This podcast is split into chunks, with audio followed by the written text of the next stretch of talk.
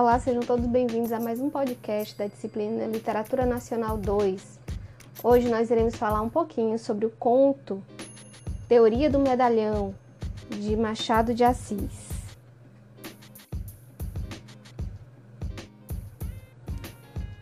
Bem, gente, hoje nós iremos então dar início né, ao nosso módulo 2 da disciplina Literatura Nacional 2 e nós iniciamos nossa, nossos estudos sobre o realismo no Brasil Falando então do autossíntese desse período, né? Joaquim Maria Machado de Assis, né? Machado de Assis nasceu no Rio de Janeiro em 21 de julho de mil, junho de 1839. Filho de um mulato e de uma lavadeira portuguesa, né? teve sua infância no Morro do Livramento e após os estudos elementares dedica-se a vários empregos menores a fim de ajudar no sustento da família. Conhece Paula Brito, que lhe faculta a publicação do primeiro escrito, o poema Ela, na Marmota Fluminense, em 12 de janeiro de 1855. No ano seguinte, ele ingressa como aprendiz de tipógrafo na imprensa nacional, onde ganha a amizade de Manuel Antônio de Almeida, aquele lá do Memórias de um Sargento de Milícias. Em 1858, transfere-se para a tipografia de Paula Brito, trava contato com alguns expoentes literários do tempo e encontra estímulo para continuar escrevendo. Passado um ano, ei-lo no Correio Mercantil como revisor e colaborador. Nessa altura, seu nome começa a aparecer, a ser solicitado para jornais e revistas. Quatro anos mais tarde, é nomeado primeiro oficial da Secretaria de Estado do Ministério da Agricultura, Comércio e Obras Públicas Alcançado uma certa estabilidade econômica e doméstica, entrega-se à construção da parte mais sólida de sua obra. Os títulos sucedem-se numa evolução que não se interrompe até a morte.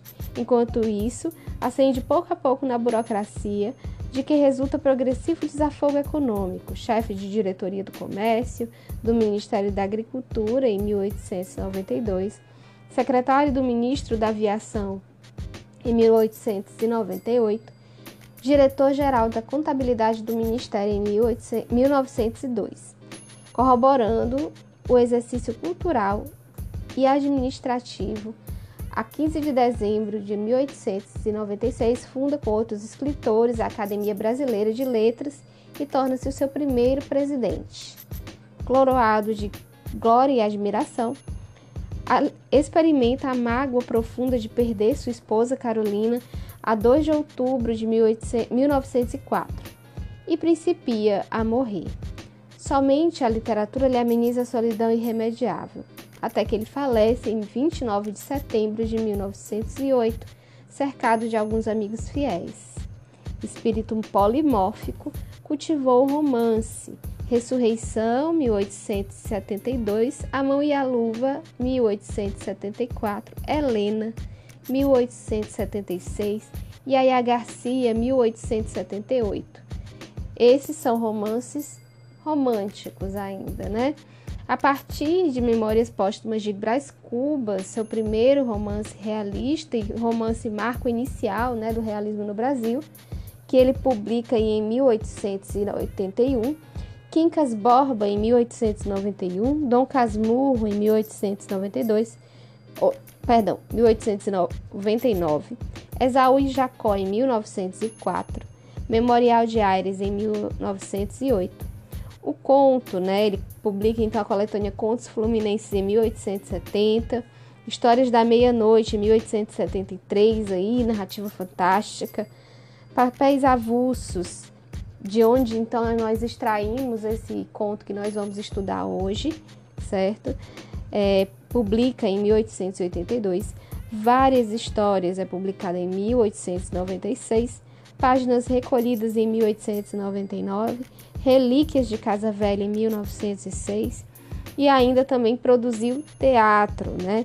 No teatro Machado de Assis então publica Queda que as mulheres têm pelos tolos, 1861, Desencantos em 1861, Teatro em 1863, Os Deuses de Casaque em 1866, Tu, Só Tu, Puro Amor, em 1881. E Crônica, publicação de A Semana, em 1914. E Crítica, né, publicação de Crítica também, a 1910. Né? Percebemos então que a obra de Machado de Assis é uma obra bem vasta e diversificada. Ele atua tanto na ficção, publica também poemas, apesar de que há muitas críticas em relação à sua produção poética. Né? Geralmente o que a gente tem dentro da literatura é que bons prosadores são, não são tão bons poetas, né? E Machado de Assis é uma prova dessa dessa assertiva de alguns, é, de alguns apreciadores, né?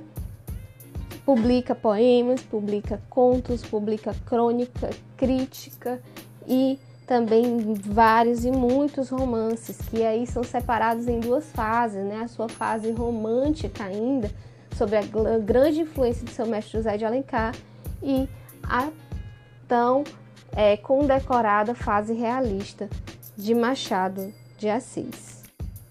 Nas próximas aulas, nós vamos falar mais sobre, é, sobre toda a obra de Machado de Assis, sobre o realismo no Brasil e sobre o grande problema de classificação do realismo no Brasil, uma vez que né, temos aqui uma diversidade em relação, por exemplo, ao que a gente vê em Portugal, ao que a gente vê na Europa como um todo. Né? É, o realismo brasileiro acaba dividindo-se em duas vertentes, né, que é o realismo propriamente, onde Machado de Assis e Raul Pompeia figuram quase que isolados nesse, né, nesse compêndio, e também a segunda parte que a gente fala sobre o realismo, real naturalismo, né, que seria então uma face, vamos dizer assim, mais radical, né, de aplicação da teoria realista, né, do movimento realista dentro da literatura.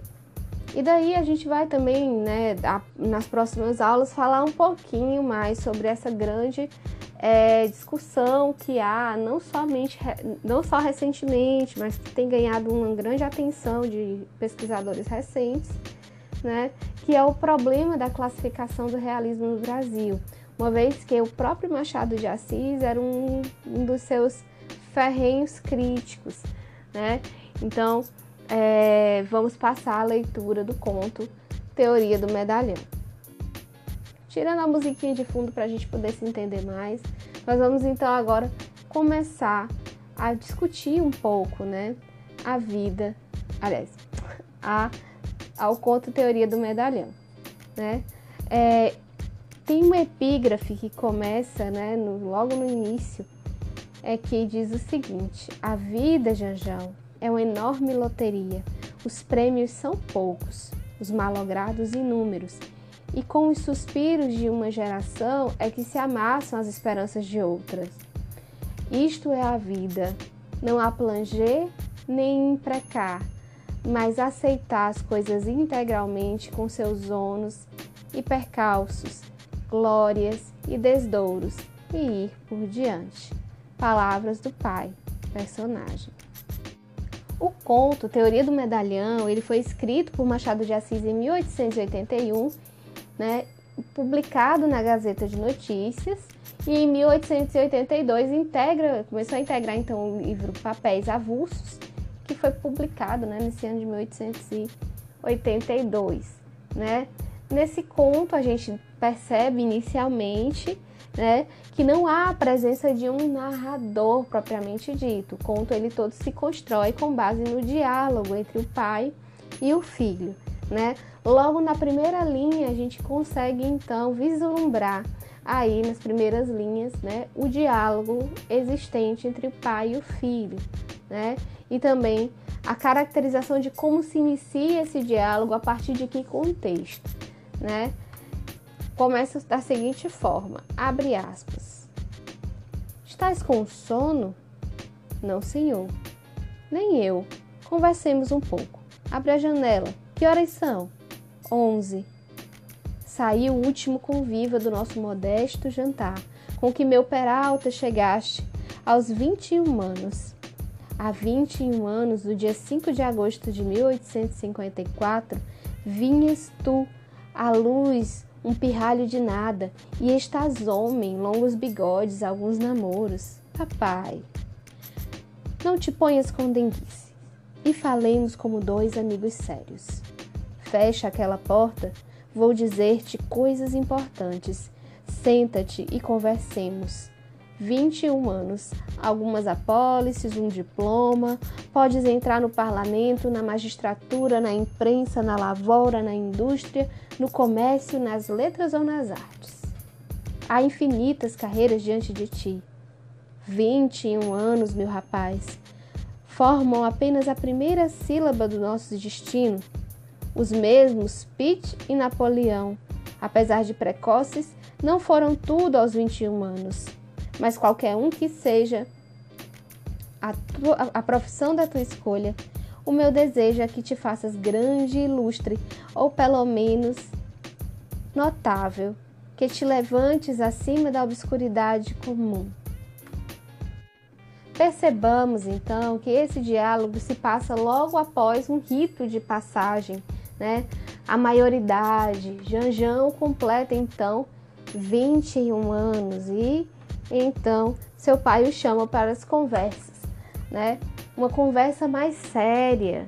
E uma coisa de se notar, já no início, né, falando um pouquinho sobre a estrutura do conto, a gente percebe, então, que as duas pessoas utilizadas, né, nesse, nesse discurso e nesse diálogo são, primeiramente, a segunda pessoa, né, do singular, tu, que é utilizada pelo pai, né, para se referir ao filho, e o filho que utiliza então a terceira pessoa do singular, né, vós-me seu, senhor, né, utilizando aí pronomes de tratamento que nos denotam aí uma espécie de respeito, né, e resignação inclusive ao que o pai diz. Então a gente percebe então essa, essa a partir dessa primeira leitura qual é a posição de cada personagem nesse diálogo o pai que dá conselhos e o filho que o pai que dá conselhos de uma forma íntima e próxima, né? E o filho que recebe os conselhos de forma assertiva e, e sem, sem resistências, né? Percebam, por exemplo, que ele já vem falando, né? 21 anos, algumas apólices, um diploma, com isso, ele pode entrar no parlamento, na magistratura, na imprensa, na lavoura, na indústria, no comércio, na let nas letras ou nas artes. Ele vai escolher o que, que ele vai fazer porque ele tem opções, né? Mas aí ele fala de, né, de algumas personagens históricas, e aí a gente vê as duas personagens que ele escolhe, né? Pitt e Napoleão, que novos, ou seja, com 21 anos já estavam aí conquistando territórios, né? Sendo aí William Pitt, né? O mais novo político, né? O mais novo é, a se tornar primeiro-ministro, né? No, no, Reino Unido, em Londres. E Napoleão, sua, né? História, vamos dizer assim, de, de dominação de territórios e guerras e, e liderança de exércitos e ainda muito novo também, aos 21 anos de idade. Então percebamos que ele já está comparando o filho dele a duas figuras, né, que é, entraram tanto na, na, política ou na liderança, na dominação de territórios, muito cedo, né? Ou seja, a partir dos 21 anos ele já então logravam sucesso, né, nessas áreas. E aí em seguida o pai vem então com esse conselho né? A vida, Janjão, percebam que ele não fala o nome do filho, né? Ele continua dentro de um ambiente de intimidade, chama então o filho de Janjão, provavelmente seu apelido. Ele diz o seguinte: A vida, Janjão, é uma enorme loteria. Os prêmios são poucos, os malogrados inúmeros, e com os suspiros de uma geração é que se amassam as esperanças de outros. Isso é a vida. Não há planger, nem imprecar, mas aceitar as coisas integralmente, como seus ônus e percalços, glórias e desdouros, e ir por diante. Qual é a posição de Janjão? Sim, Senhor. Percebam que nesse né, conselho ele já está aí inserindo também uma, uma, uma, a sua retórica, né, de que eu estou aqui na posição de lhe dar um conselho para você que não faça como eu, né? Ou seja, você seja alguém na vida, você realmente agora tem que pensar em o que que você vai fazer de agora por diante, né? E quando ele fala com os suspiros de uma geração é que se amassam as esperanças de outra, ele está falando de si próprio, né? Então o que a gente então é, é, começa a perceber é que a partir né, do desejo do pai é que ele vai então é, aconselhar o filho. Continuando. Entretanto, assim como é de boa economia guardar um pão para a velhice, assim também é de boa prática social acautelar um ofício para a hipótese de que os outros falhem ou não indenizem suficientemente o esforço da nossa ambição. É isto que te aconselho hoje, dia da tua maioridade. Creia que lhe agradeço, mas que ofício não me dirá? nenhum me parece mais útil e cabido do que o de um medalhão. Ser medalhão foi o sonho da minha mocidade. Faltaram-me, porém, as instruções de um pai, e acabo, como vês, sem outra consolação e relevo moral, além das esperanças que deposito em ti. Ouve-me bem, meu querido, ouve-me e entende. És moço, tens naturalmente o ardor, a exuberância, os improvisos da idade. Não os rejeites, mas modera-os. De modo que aos 45 anos possa entrar francamente no regime do aprumo e do compasso.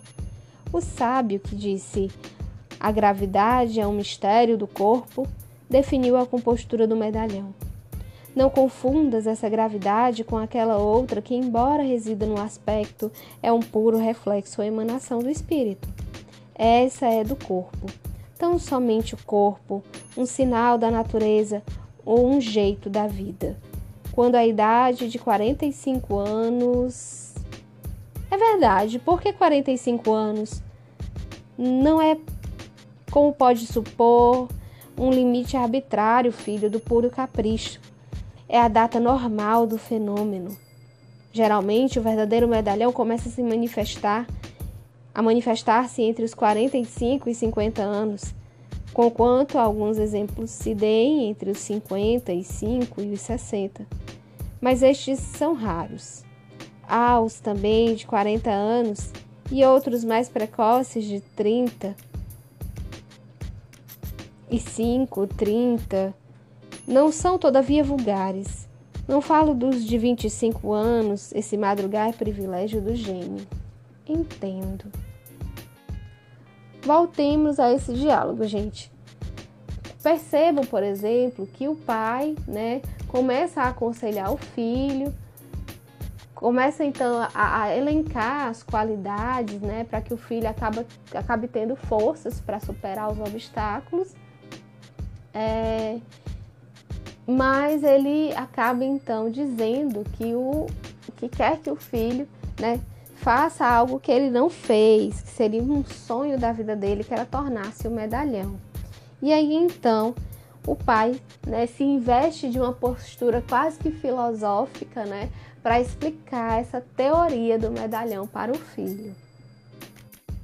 Vamos parar aqui um pouquinho a leitura do conto e vamos então comentar um pouquinho sobre o contexto histórico né, em que se encontra esse é, a produção desse conto do Machado de Assis, certo?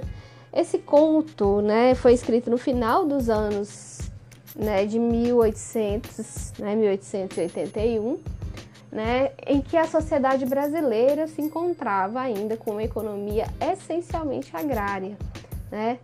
Machado de Assis, escritor realista, né, é muito conhecido pelo investimento né, feito nas relações psicológicas das personagens, retratando detalhadamente as características do realismo literário e fazendo uma análise mais profunda e realista né, do ser humano, dando ênfase nas necessidades, qualidades, vontades e defeitos. Porém, o que a gente observa em a teoria do medalhão é que ele acaba trabalhando com personagens tipo. Mas essas personagens tipo, elas, né, apesar delas não terem nomes, é o pai, o filho, a única coisa que a gente conhece do filho é o apelido, não nos é apresentada, por exemplo, né, em profundidade psicológica cada um desses personagens, mas é, nos é apresentado, por exemplo, a profundidade do assunto que é tratado e a maneira pela qual o autor, né, consegue então articular esse discurso, né, uma maneira completamente irônica que nos leva então à crítica, né, que ele faz da sociedade é, burguesa da época. No final dos, né, dos anos de 1880, né, é, a produção do café no Brasil estava em alta e o principal exportador de café era o Rio de Janeiro. Como não é dito na narrativa, né, se está ou não localizada no Rio de Janeiro, né, a, a ambientação, mas a gente infere isso pelo fato de que ao longo do conto ele vai falando de é, costumes próprios da corte, né?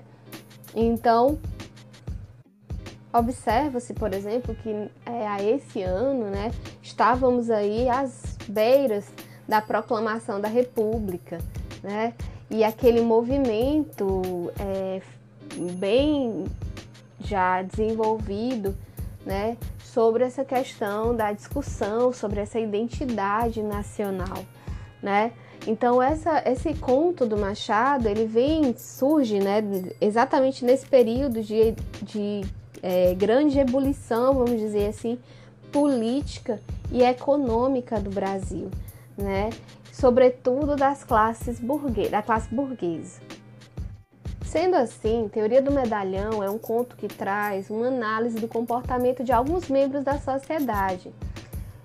Ele faz a descrição né, de uma maneira bem clara e com um humor muito sarcástico, vamos dizer assim, né, recatado, ironiza, é, usando aí como plano de, né, como pano de fundo, como pretexto, uma conversa que parece uma conversa inocente de um pai com o filho. Mas percebamos como essa conversa se desenrola e que tipos são elencados dessa conversa do Machado, né? Do, na verdade, desculpa, a conversa do pai com o filho nesse conto, a teoria do medalhão. Percebam que toda a utilização né, da ironia dentro desse conto é, nos leva a uma reflexão sobre que, as questões das aparências. Né? Não é o primeiro, não é a primeira vez que esse tema aparece na obra de Machado de Assis. Né? Lembremos, por exemplo, do conto O Espelho, que nós iremos ainda estudar aqui na nossa disciplina, mas que ele também traz essa, essa dúvida, né? essa, vamos dizer assim, essa contraposição, esse paradoxo da aparência versus essência, que está presente também em Memórias Póstumas de Brás Cubas. Então é um tema recorrente né, na obra do Machado de Assis e é desenvolvido dentro da teoria do medalhão de forma irônica, né, de forma que é, a modulação do discurso, né, a modulação da escrita, é, a construção né, das ideias e dos argumentos da teoria do medalhão nos leva exatamente a, a é, refletir sobre o absurdo que é né, essa teoria e como esse absurdo ele está completamente ligado à nossa realidade, né? não somente a realidade do século XIX. Vejamos, eu aposto como vocês também imaginaram, né, essa mesma conversa acontecendo nos dias de hoje. E é muito provável que aconteça, e na verdade é muito provável que até hoje nós tenhamos muitos medalhões né, pelo Brasil afora. Então a teoria do medalhão acaba trazendo então né, essa, essa análise crítica dessa, desse paradoxo né, do, do a, da, da, história do, do ser acima do, do. Aliás, da aparência acima do ser, do parecer acima do ser, né? Analisando o comportamento medíocre, por onde se pode ascender socialmente sem fazer muito esforço, né? Acompanhamos aqui um pouquinho é, da leitura, né? Continuando. Venhamos ao principal. Uma vez entrando na carreira, deves por todo cuidado nas ideias que houveres de nutrir para, com, para uso alheio e próprio. Melhor, melhor ou melhor, perdão, será não ter absolutamente, não ter as ideias, né? Coisa que entenderás bem imaginando, por exemplo, um ator defraudado do uso de um braço. Ele pode, por um milagre de artifício, dissimular defe o defeito aos olhos da plateia, mas era muito melhor dispor dos dois. Mesmo se dar com as ideias. Pode-se com violência abafá-las, escondê-las até a morte. Mas nem essa habilidade é comum. Nem tão constante esforço conviria ao exercício da vida. Mas quem lhe diz que eu Tu, meu filho, se não me engano, pareces dotado da mais perfeita inópia mental, conveniente ao uso desse nobre artifício. Não me refiro tanto à fidelidade com que repetes umas salas as opiniões ouvidas numa esquina e vice-versa, porque esse fato, posto indique certa carência de ideias, ainda assim pode não passar de uma traição da memória. Não, refiro-me ao gesto correto e perfilado com que usas expender francamente as tuas simpatias ou antipatias acerca do corte de um colete, das dimensões de um chapéu, do ranger ou calar das botas novas. Eis aí um sintoma eloquente, eis aí uma esperança. No entanto, podendo acontecer que com a idade venhas a ser afligido de algumas ideias próprias. Urde aparelhar fortemente o espírito as ideias são de sua natureza espontâneas e súbitas. Por mais que as sofremos, elas irrompem e precipitam-se. Daí a certeza com que o vulgo, cujo faro é extremamente delicado, distingue o medalhão por completo do, do medalhão completo do medalhão incompleto. Creio que assim seja, mas um tal obstáculo é invencível. Não é. Há um meio, é lançar mão de um regime debilitante, ler compêndios de retórica, ouvir certos discursos, etc. O voltarete, o dominó e o whist são remédios aprovados. O whist tem até a rara vantagem de acostumar ao silêncio, o que é a forma mais acentuada da circunspecção. Não digo mesmo da natação, da equitação, da ginástica, embora elas façam repousar o cérebro, mas por isso mesmo que o fazem repousar, restituem-lhe as forças e a atividade perdida. O bilhar é excelente. Como assim? Se também é um exercício corporal? Não, digo que não, mas há coisas em que a observação desmente a teoria. Se te aconselho excepcionalmente o bilhar, é porque as, as estatísticas mais escrupulosas mostram que três quartas das partes dos habituados ao taco partilham as opiniões do mesmo taco.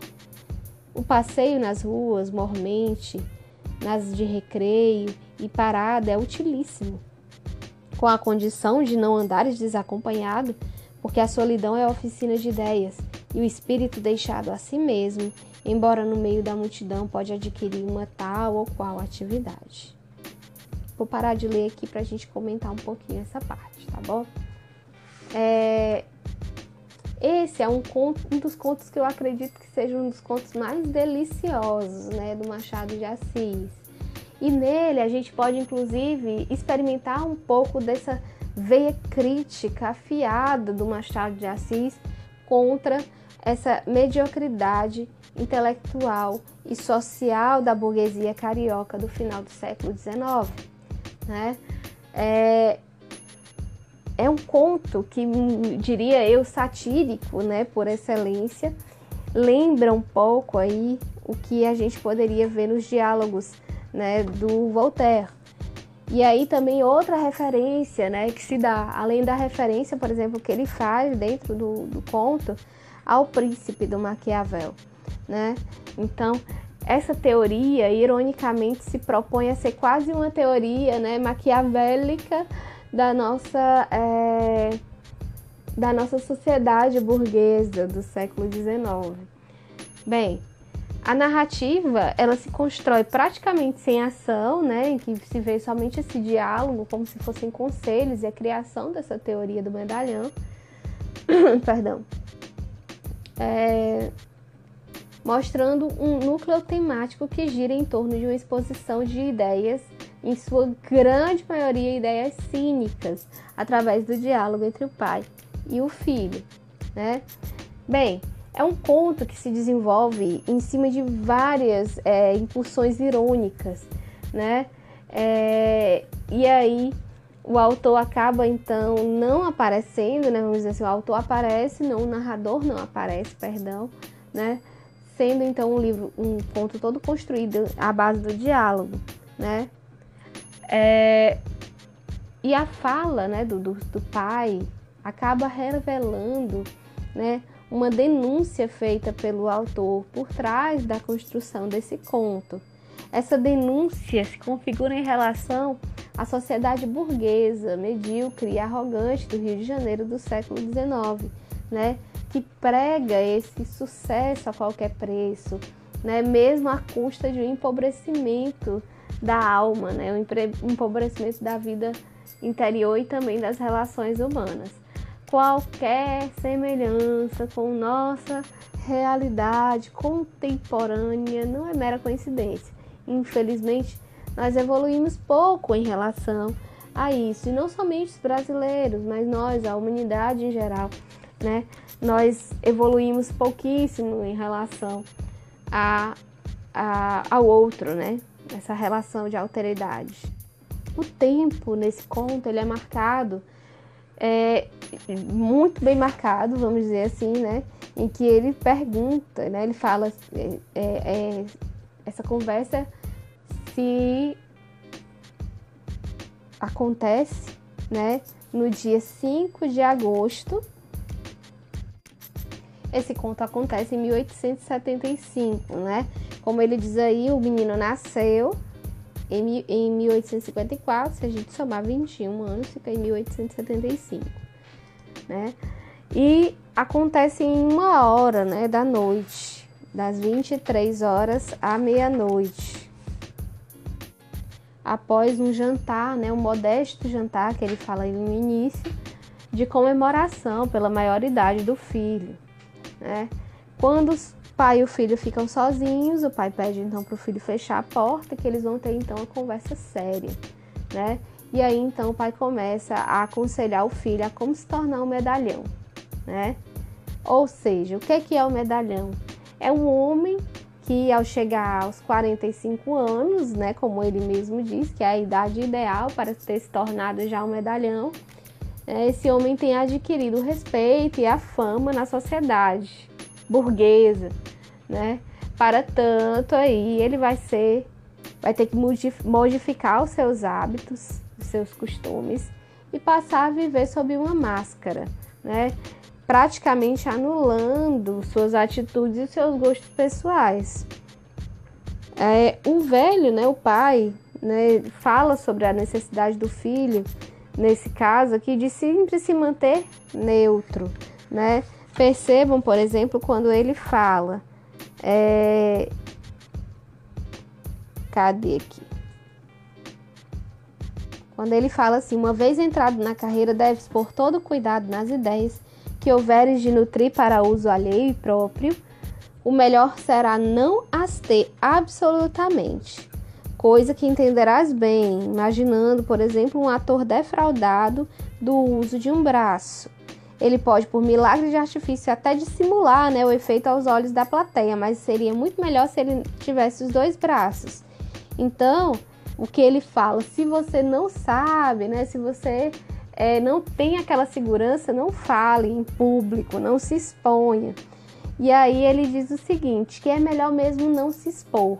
E aí ele vai então desenvolvendo essa ideia, né, de que é, ele não, não, não elabora ideias muito é, complexas, que ele se mantenha no campo da neutralidade, ou seja, e uma das coisas que são né, dessas mais irônicas dentro do conto é quando ele fala, né, que o filho dele está muito bem cotado para ser um próximo medalhão, porque ele é dotado da perfeita inópia mental, né? Ou seja, ele não precisa é, se esforçar muito para é, fingir que ele não pensa ou que ele não, não tem essa, essa vivência crítica, porque ele já não tem mesmo.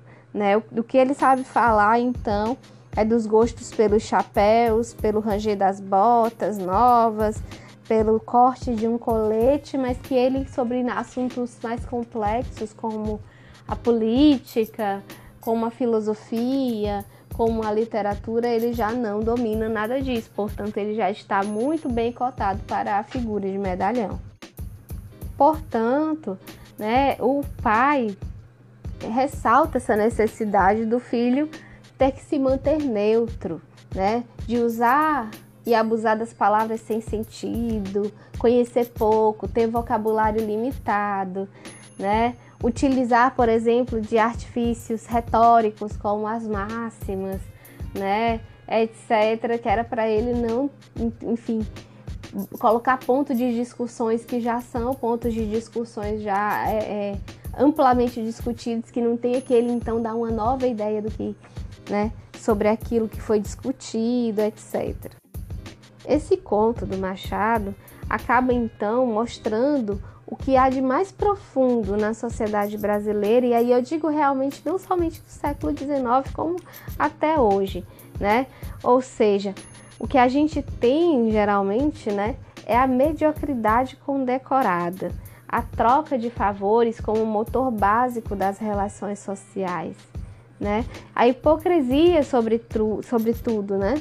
A hipocrisia é, é da sociedade burguesa, né, em relação a essa questão do conhecimento, né, da ciência, etc.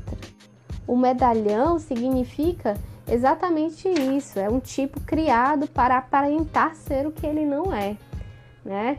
Ou acabar tendo uma face oculta e sem atrativos, voltadas para o corpo do dono, né? E ter uma outra face virada para o exterior, para ser vista, admirada e respeitada. E aí a gente vê, por exemplo, as, os conselhos do pai que vão nessa, nessa, nessa mão, né, de aconselhar o filho, então, a trabalhar as relações exteriores e não trabalhar interiormente, né, não trabalhar, por exemplo, o seu lado humano, né, a sua investir, né, no seu conhecimento, na sua formação humana. Olha só o que, ele fala sobre as livrarias, né? Ele diz assim: não faz mal. Tens o, tens o valente recurso de mesclar-te aos pasmatórios, em que toda a poeira da solidão se dissipa. As livrarias, ou por causa da atmosfera do lugar, ou por qualquer outra razão que me escapa, não são propícias ao nosso fim e, não obstante, há grande conveniência em entrar por elas. De quando em quando, não digo as ocultas, mas as escâncaras. Podes resolver a dificuldade de um modo simples. Vai ali falar do boato do dia, da anedota da semana, de um contrabando, de uma calúnia, de um cometa, de qualquer coisa, quando não prefiras interrogar diretamente os leitores habituais das mais belas crônicas de Mazad. 75% desses estimáveis cavaleiros repetiam as mesmas opiniões, e uma tal monotonia é grandemente saudável. Com este regime, durante 8, 10, 18 meses, suponhamos dois anos, reduzes o intelecto, por mais prodigioso, prodígio que seja, à sobriedade, à disciplina, ao equilíbrio comum. Não trato do vocabulário porque ele está subentendido no uso das ideias. Há de ser naturalmente simples, tíbio, apocado, sem notas vermelhas, sem cores de clarim. Isto é o diabo, não poder adornar o estilo de quando em quando. Podes. Podes empregar umas quantas figuras expressivas, a hidra de Lerna, por exemplo, a cabeça de Medusa, o tonel das Danaides, as asas de Ícaro e outras que românticos, clássicos e realistas empregam sem desar. quando precisam delas. Percebam aí a grande crítica à formação intelectual, né? Ou seja, o medalhão ele tem que ser necessariamente uma criatura rasa, que não pense muito, que seja neutro, né? Que não se dê ao trabalho de criar questões para serem resolvidas, né? O medalhão é aquele que irá manter né, as relações e as aparências sociais sem nunca se envolver em qualquer tipo de, de é, é, necessidade de mudança. Né? Assim, vocês percebem, por exemplo, que ele está falando, né? Que ele inclusive até critica e fala ironicamente é, da utilização de floreios na linguagem pelos românticos e inclusive pelos realistas, né? E ele disse que é bom que ele somente utilize é, fórmulas prontas, é, é, bordões ou, ou máximas conhecidas, para que ele não caia, por exemplo, coisas vazias, né? Vamos dizer assim, para que ele não caia na tentação de desenvolver algum pensamento crítico sobre o que ele está falando. Continuando aqui a leitura, né? Sentenças latinas, ditos históricos, versos célebres, brocardos jurídicos, máximas, é de bom aviso trazê-los contigo para os discursos de sobremesa, de felicitação ou de agradecimento. Cavion, consul, é um excelente desfecho do artigo político. O mesmo direi do se vi passam para bellum, né? Se vi passem para perdão, que isso daqui é em latim. Alguns costumam renovar o sabor de uma citação intercalando numa frase nova, original e bela, mas não te aconselho este artifício, seria desnaturar-lhe as graças vetustas, vetustas, perdão. Melhor do que isso tudo, porém, que afinal não passa de mero adorno, são as frases feitas, as locuções convencionais, as fórmulas consagradas pelos anos, incrustadas na memória individual e pública. Essas fórmulas têm a vantagem de não obrigar os outros a um esforço inútil. Não, não as relaciono agora, mas falei por escrito. De certo, de resto, o mesmo ofício que te dirá ensinando que te irá ensinando os elementos dessa arte difícil de pensar o pensado. Quanto à utilidade de um tal sistema, basta figurar uma hipótese.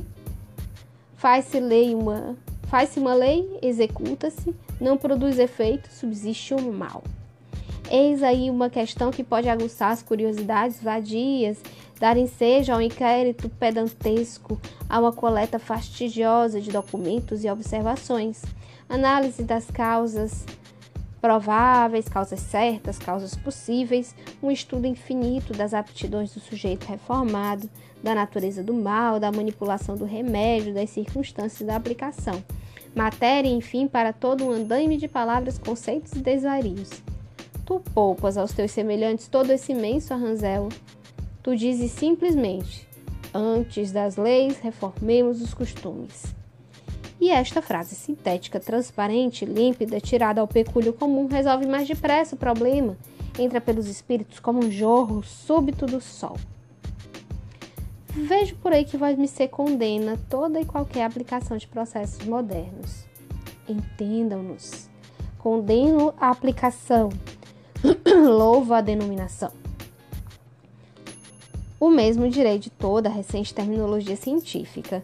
Deves decorá-la com quanto rasgo peculiar do medalhão seja uma, de uma atitude certa de Deus término. E as ciências sejam obra do movimento humano, como tens de ser medalhão mais tarde. Convém tomar as armas do teu tempo. Ou seja, Nesse momento aí, né, quando o filho reclama que não se pode muito enfeitar o que fala, o que escreve, o pai vai começando a ensinar. Ele deve usar máximas, citações, empregar figuras e discursos prontos e frases feitas e não problematizar muito nada disso, né? É... Né? Por exemplo, né, como ele diz aí, né, se for feita uma lei e essa não der certa, Ninguém vai entrar nos méritos de dizer por que circunstâncias, quais foram as causas que essa lei não deu certo, etc., e propor né, novas resoluções. Basta você dizer uma frase vazia, né? Antes das leis, reformemos os costumes. E por isso ficará. E aí ele não entrará em nenhuma problemática que ele tenha que resolver depois, né? Então a função do medalhão é essa função de ser essa pessoa, né, que vamos dizer ali, figura entre os ambientes sociais sem necessariamente, né, acrescentar nada a eles, né? Uma das coisas interessantíssimas que ele fala em relação a essa questão da publicidade, né? Ele diz o seguinte, abre aspas: Não te falei ainda dos benefícios da publicidade. A publicidade é uma dona loureira e senhoril que tu deves requestar à força de pequenos mimos, confeitos, almofadinhas, coisas miúdas que antes exprimem a constância do afeto do que o atrevimento e a ambição. Que Dom Quixote solicite os favores dela mediante ações heróicas ou custosas é um cesto próprio desse ilustre lunático. O verdadeiro medalhão tem outra política. Longe de enfrentar um tratado científico da criação dos carneiros, compra um carneiro e dá aos amigos sob a forma de um jantar, cuja notícia não pode ser indiferente aos seus concidadãos. Uma uma notícia traz outra. 5, 10, 20 vezes põe o teu nome ante os olhos do mundo.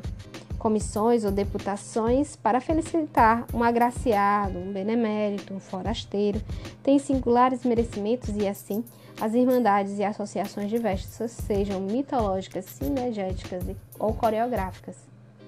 Os sucessos de certa ordem, embora de pouca monta, podem ser trazidos a lume, contanto que ponham em relevo a tua pessoa. Explico-me. Se caíres de um carro, sem dono, sem outro dano, além do susto, é útil mandá-lo dizer aos quatro ventos, não pelo fato em si, que é insignificante, mas pelo efeito de recordar um nome caro às afeições gerais. Percebestes? Percebi, essa publicidade é constante, barata, fácil de todos os dias. Mas a outra, qualquer que seja a teoria das artes, é fora de dúvida que o sentimento da família, a amizade pessoal e a estima pública instigam a reprodução das feições de um homem amado ou benemérito. Nada obsta que sejas um objeto de uma tal distinção, principalmente se a sagacidade dos amigos não achar em ti repugnância. Em semelhante caso, não só as regras da mais vulgar polidez mandam aceitar o retrato ou busto, como seria desazado impedir que os amigos o expusessem em qualquer casa pública. Dessa maneira, o nome fica ligado à pessoa. Os que houverem lido teu recente discurso, suponhamos na sessão inaugural da União dos Cabeleireiros, reconhecerão na tua postura, na compostura das feições do autor dessa obra grave em que alavanca o progresso e o suor do trabalho vencem as falsas e antes da miséria. No caso de que uma comissão te leve à casa do retrato, deves agradecer-lhe o obsequio com um discurso cheio de gratidão e um copo d'água. É uso antigo, razoável e honesto. Convidarás então os melhores amigos, os parentes, se for possível, uma ou duas pessoas de representação. Mas se esse dia é um dia de glória ou regozijo, não vejo que possas decentemente recusar um lugar à mesa aos repórteres dos jornais. Em todo caso, se as obrigações desses cidadãos os retiverem noutra parte, pode ajudar, podes ajudá-los de certa maneira, redigindo tu mesmo a notícia da festa. E dado que por um tal ou qual escrúpulo, ainda desculpável, não queiras com a própria mão anexar teu nome os qualificativos dignos dele, incumbe a notícia a algum amigo ou parente. Digo-lhe que o, que o que vós me, me ensina não é nada fácil, né? E aí dá-se então esse diálogo entre o pai e o filho, né? Quando ele fala desses benefícios da publicidade, primeiro ele fala em é, que não deve né, ele fazer então uma, uma declaração né, muito, muito complexa, como um tratado, é, como ele fala aqui, né, um tratado de, de como criar carneiros, né? Um tratado científico da criação de carneiros. né? Que em vez disso ele deve pegar o que? O carneiro e dar festas, né? Ser conhecido na imprensa, publicar um acontecimento em que ele fala sobre si próprio, né? Se a imprensa não puder estar presente, ele mesmo redige e, e atribui os qualificativos que ele quer à figura dele, né? Então, o objetivo disso é para ele se tornar conhecido e, com o passar do tempo, ele passe a ser então chamado para outras festas, tornando sua figura indispensável nesses meios, né? E aí, ele começa então falando da política, né? Para o pai, o filho pode entrar na política ficando ligado a algum partido, mas ele não deve denotar nenhuma ideia, né? não adotar nenhuma ideia desse partido. É bom que ele continue, inclusive, a usar a tribuna para chamar a atenção pública, mas em seus discursos ele só deve incitar os debates e as discussões que já tenham sido feitas, né? Sem aí então é, ensejar qualquer tipo de novidade ou assunto novo para que eles possam discutir novas ideias, né? É, e aí, para a gente chegar aqui no finalzinho, né? Que a nossa nosso podcast já está bastante extenso, né? O filho acaba aqui indagando se não deve ter nesse, né, nesse ofício nenhuma imaginação, né, nenhuma filosofia. Ao que o pai responde, né? É, o filho fala o seguinte: farei o que puder. Nenhuma imaginação? O pai responde: nenhuma. Antes, faze correr o boato de que um tal dom é ínfimo. Nenhuma filosofia? O pai responde: Entendamos-nos no papel e na língua alguma, na realidade, nada. Filosofia da história, por exemplo, uma locução que deves empregar com frequência, mas proíbo-te que chegues a outras conclusões que não sejam as já achadas por outros. Foge a tudo que possa cheirar a reflexão, originalidade, etc. E também ao riso? Como ao riso? Ficar sério, muito sério. Conforme tem um gênio folgazão, prazenteiro, não há de sofreá-lo nem eliminá-lo Podes brincar e rir alguma vez. Medalhão não quer dizer melancólico. Um grave pode ter seus momentos de expansão alegre, porém, né, somente e este ponto é melindroso. Diga, somente não deves empregar a ironia. Esse movimento ao canto da boca cheio de mistérios, inventado por algum de grego da decadência contraído por Luciano, transmitido a Swift Voltaire, feição própria dos céticos e desabusados. Não. Usa antes a chalaça, a nossa boa chalaça amiga gorducha, redonda, franca, sem biocos, nem véus, que se mete pela cara dos outros, estala como uma palmada, faz pular o sangue das veias e arrebentar de risos suspensórios. Usa a chalaça. Que é isso? Meia-noite. Meia-noite? Entra nos teus 22 anos, meu Peralta.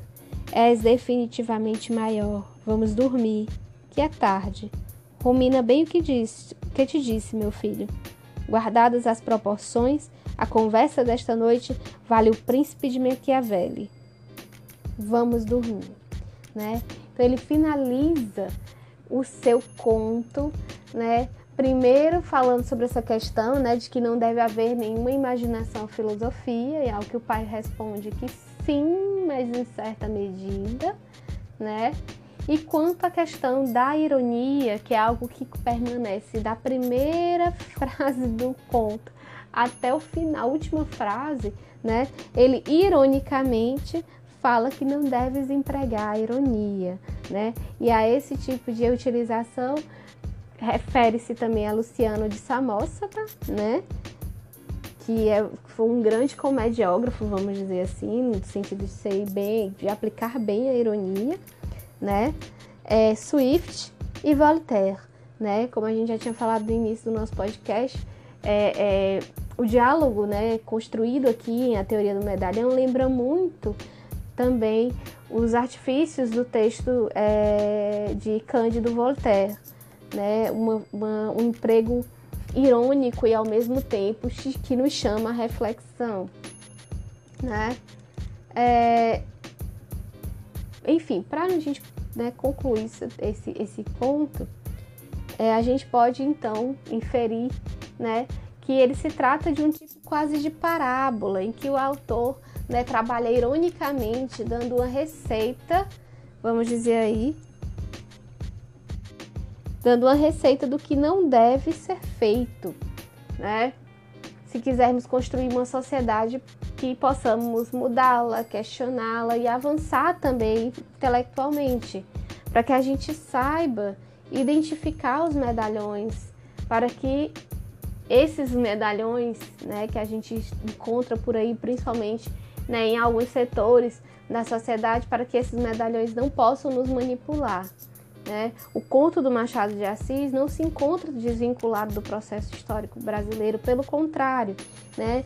E a, a elaboração do realismo né, dentro desse conto se encontra exatamente na forma como ele trabalha aspectos históricos e caricatos mesmo da sociedade brasileira do século XIX.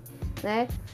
É, o medalhão, que é, é, acaba sendo trabalhado como símbolo né, dentro dessa desse conto é representativo daquele brasileiro sobrevivente né, numa, numa sociedade é, paternalista do século XIX. Nós vamos ficando. Nós vamos ficando então por aqui. Espero que vocês tenham gostado do nosso podcast e até a nossa próxima oportunidade. Um forte abraço.